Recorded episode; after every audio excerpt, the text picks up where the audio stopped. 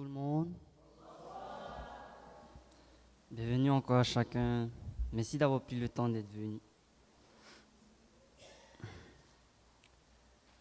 C'est un très grand honneur pour moi, ainsi que pour ma sœur Théaré et Doriel, d'être devant vous ce soir pour vous partager le sermon qui a pour titre La vraie guerre des étoiles ou dans la façon que je préfère dire, la véritable guerre des étoiles. Et en dernier, j'aimerais aussi remercier notre Père éternel de nous avoir tous réunis dans sa demeure. Alors, comme vous l'aviez entendu, le titre de mon sermon s'intitule La vraie guerre des étoiles. Est-ce que le fait de juste entendre guerre des étoiles dans le titre ne vous fait-il pas penser à un très célèbre film américain?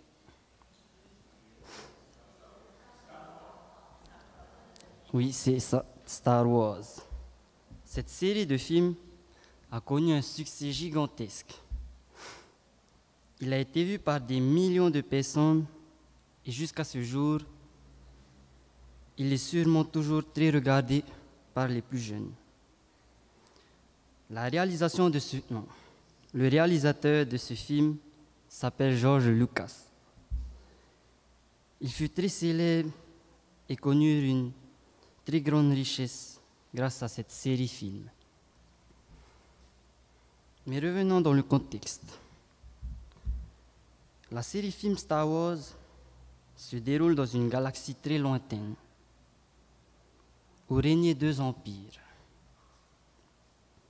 L'empire du bien, appelé les Jedi, qui servait la justice dans la République galactique, avec à sa tête le plus célèbre, Luke Skywalker, et qui, vous savez tous, était le fils de Anakin Skywalker qui était un ancien chevalier Jedi, brillant, mais qui a voulu changer de carrière et a créé son propre empire galactique, cruel et sans pitié, qui s'appelait les Sith. En faisant cela, il changea aussitôt le nom, non, son nom, d'où le nom sous lequel nous le connaissons tous, Dark Vador. Le plan de Dark Vador était de détruire tout l'univers galactique afin que le mal règne. Mais les forces de la justice ont réussi à détruire le plan cruel de celui-ci.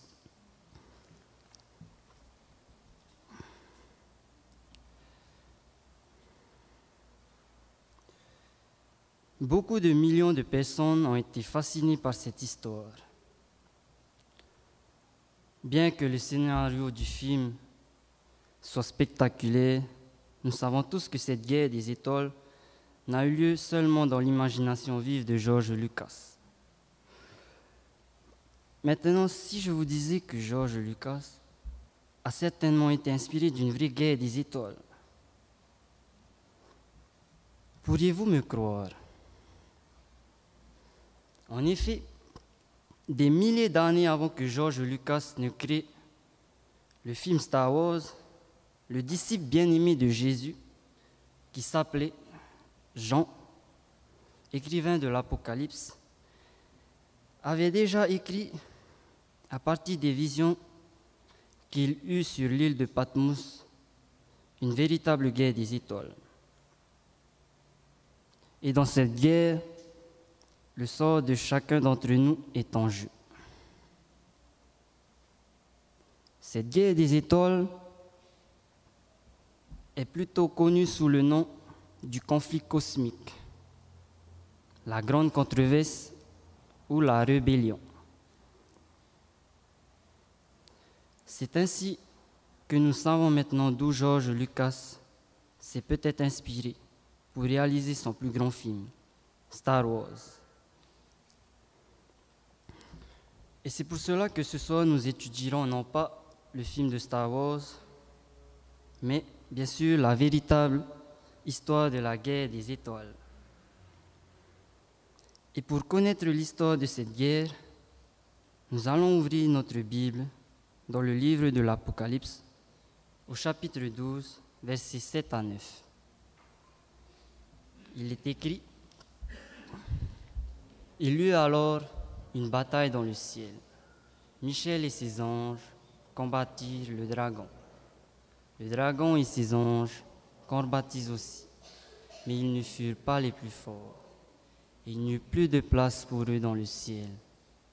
Il fut jeté dehors, le grand dragon, le serpent ancien, appelé le diable et Satan, celui qui égare toute la terre. Il fut jeté sur la terre et ses anges furent jetés avec lui.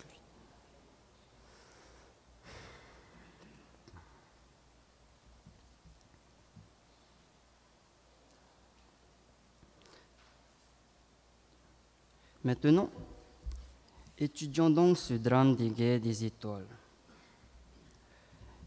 Pour ce faire, notre étude de ce soir se fera en trois parties. Je présenterai la première partie. En deuxième partie, ce sont mes deux sœurs. Pour commencer, nous allons étudier les acteurs principaux de cette guerre. Qui sont-ils?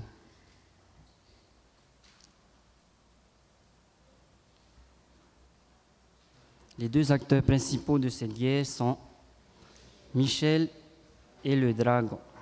Bien. Commençons alors par identifier Michel.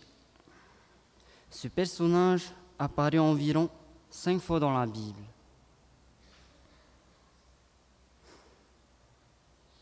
Dans le livre de Daniel, au chapitre 10, versets 12 à 13, on le voit combattre au nom du prophète. Dans le livre de Jude, au verset 9, nous le voyons se battre avec Satan pour le corps de Moïse. De même encore dans Daniel, chapitre 12, au verset 1, il est dit qu'au temps de la fin, Michel se lèvera pour délivrer les élus de Dieu. Maintenant, le plus important à retenir, c'est que, premièrement,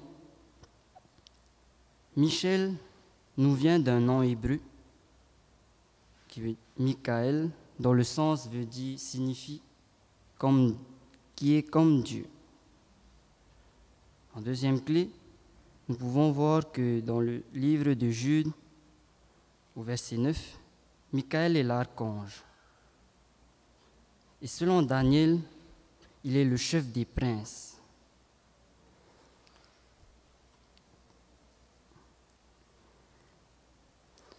Maintenant, avec cela, nous pouvons conclure que Michael, non Michel, est Jésus-Christ.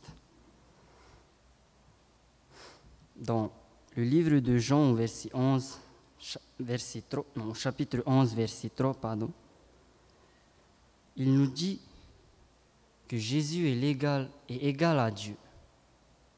Et, dans 1 Thessalonicien, il est appelé un archange. Maintenant que nous savons qui est Michel, identifions le dragon.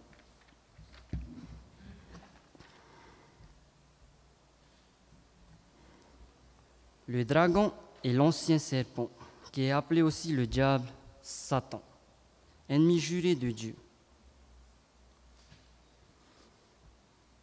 Parfois, je me pose la question à ce sujet. Qui a donc créé Satan? Et quelle est son origine? Dans Ésaïe, chapitre 14, versets 12 à 14, et Ézéchiel, verset 20, non, chapitre 28, verset 11 à 19, nous révèle que Dieu a créé un être parfait nommé Lucifer, un nom signifiant le porteur de lumière. Il était la perfection.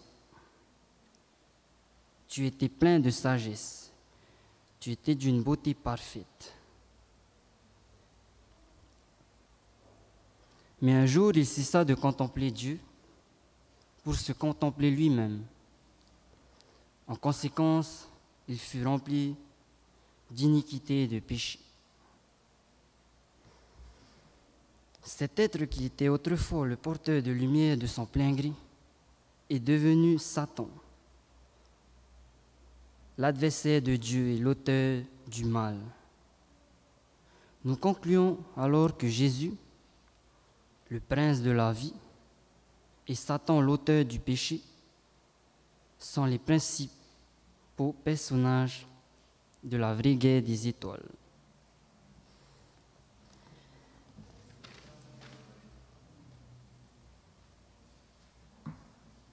Bonsoir à tous. Maintenant, regardons les différents épisodes de la vraie guerre des étoiles. Le premier épisode a, eu lieu dans le ciel et nous l'appelons la rébellion. Dans le livre d'Apocalypse, au chapitre 12, verset 7, il dit qu'il y a une grande guerre dans le ciel. Maintenant, il est important que nous comprenions que ce n'est pas une guerre physique, c'est-à-dire comme les disputes, les querelles et bien d'autres encore. Mais le mot guerre utilisé par Jean vient du terme grec polémos, d'où vient le mot bien connu polémique. Cette guerre a commencé comme une guerre d'idées et d'arguments. Satan, qui est le père du mensonge, a cherché par tous les moyens à tenir le caractère de Dieu. Son but était de se lever et d'usurper la place de Dieu. Donc, il voulait toujours avoir cette place. Mais malheureusement, Dieu gagne toujours. Dans Ésaïe chapitre 14, versets 12 à 14, Satan a dit que Dieu était un tyran et tout ce qu'il voulait était de garder ses créatures dans la suggestion. La célèbre chrétienne Ellen White nous dévoile dans le premier épisode Lucifer, le chérubin protecteur, voulut être le premier dans le ciel. Il s'efforça de gagner à sa cause des êtres célestes, de les éloigner de leur Créateur et d'assurer leur hommage à sa personne. Pour cela, il présenta Dieu sous un faux jour, accusant d'orgueil. Il prêta à un créateur aimant ses propres mauvaises caractéristiques. Il réussit de cette manière à tromper d'abord les anges, ensuite les hommes. Dans ce premier épisode, Satan a été vaincu et expulsé du ciel avec un tiers d'anges qui ont choisi de le suivre. Michael a remporté encore la victoire. C'est pourquoi ici dans ce passage, nous voyons que Satan veut toujours avoir la place de Dieu. Le deuxième épisode nous dit l'invasion. Que s'est-il passé après l'expulsion de Satan? Le savez-vous? Quand Satan a été expulsé, est-ce que vous savez qui s'est passé après? Ah, Dieu a créé la merveilleuse création. Il a commencé à créer. Dans Genèse chapitre 1, il dit que le Seigneur créa toutes choses en six jours. Et au sixième jour, il accomplit la création de l'homme. Dieu créa l'homme à son image. Il créa à l'image de Dieu. il créa l'homme et la femme. Dans Genèse chapitre 1 au verset 17, 27. Mais ce n'est pas fini. Dieu, il a fait quand même quelque chose encore. Il plaça nos premiers parents dans un paradis connu sous le nom d'Éden et leur donna un ordre qui disait, L'Éternel Dieu donna cet ordre à l'homme. Tu ne pourras pas manger les fruits de tous les arbres du jardin, mais tu ne mangeras pas le fruit de l'arbre de la connaissance du bien et du mal, car le jour où tu en mangeras, tu mourras. C'est certain. Dans Genèse chapitre 2, versets 16 à 17. C'est alors que Satan envahit l'harmonie d'Éden. Il va en profiter ce moment-là de venir voir, de, venir voir nos parents dans le jardin d'Éden. Le serpent était le plus rusé de tous les animaux sauvages que l'Éternel Dieu avait fait.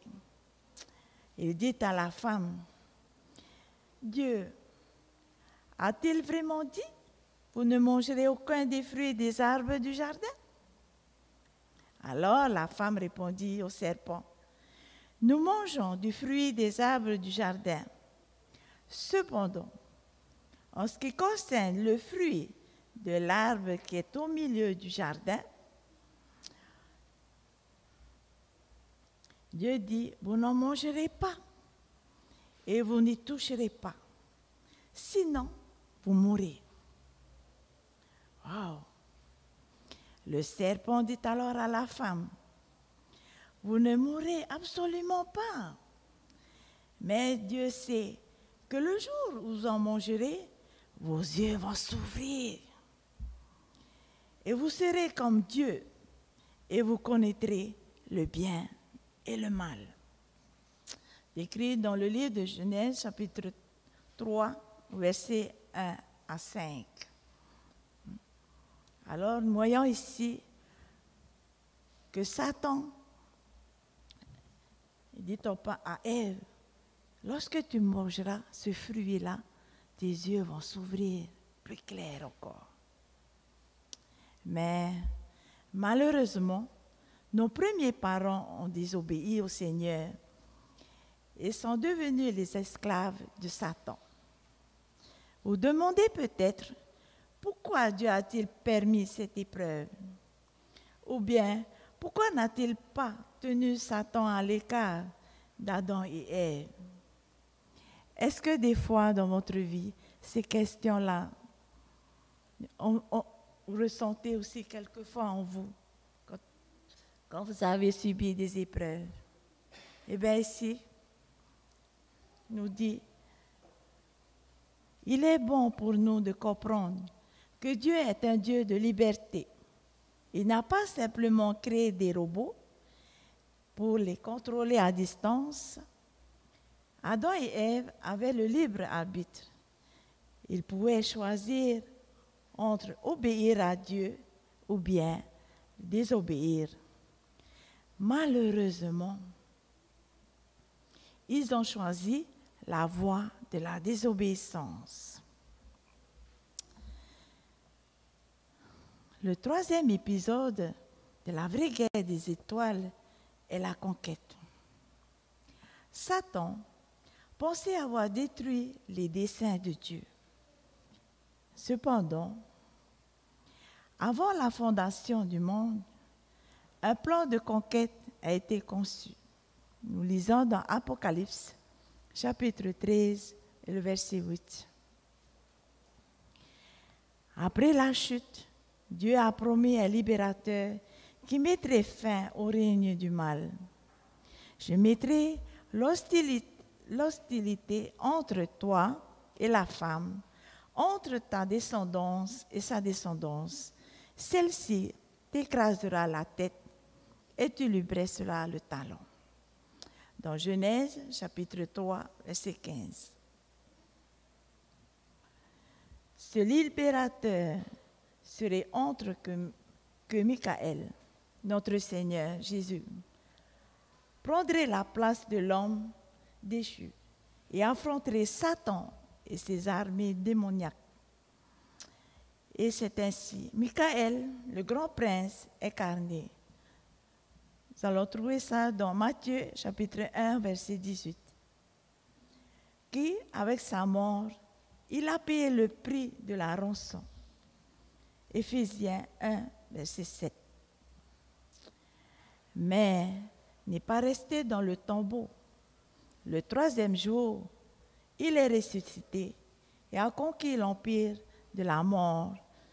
Nous voyons ici que Jésus est ressuscité au troisième jour. Avec sa naissance, sa vie, sa mort et sa résurrection, Jésus a été couronné vainqueur de la véritable guerre des étoiles. Grâce à sa victoire, l'univers entier a triomphé de Satan. Maintenant, le salut est arrivé, ainsi que la puissance, le règne de notre Dieu et l'autorité de son Messie. En effet, il a été jeté dehors, l'accusateur de nos frères et sœurs, celui qui les accusait jour et nuit devant notre Dieu. Alors nous allons trouver ceci, ce texte, Apocalypse 12 au verset 10. Merci.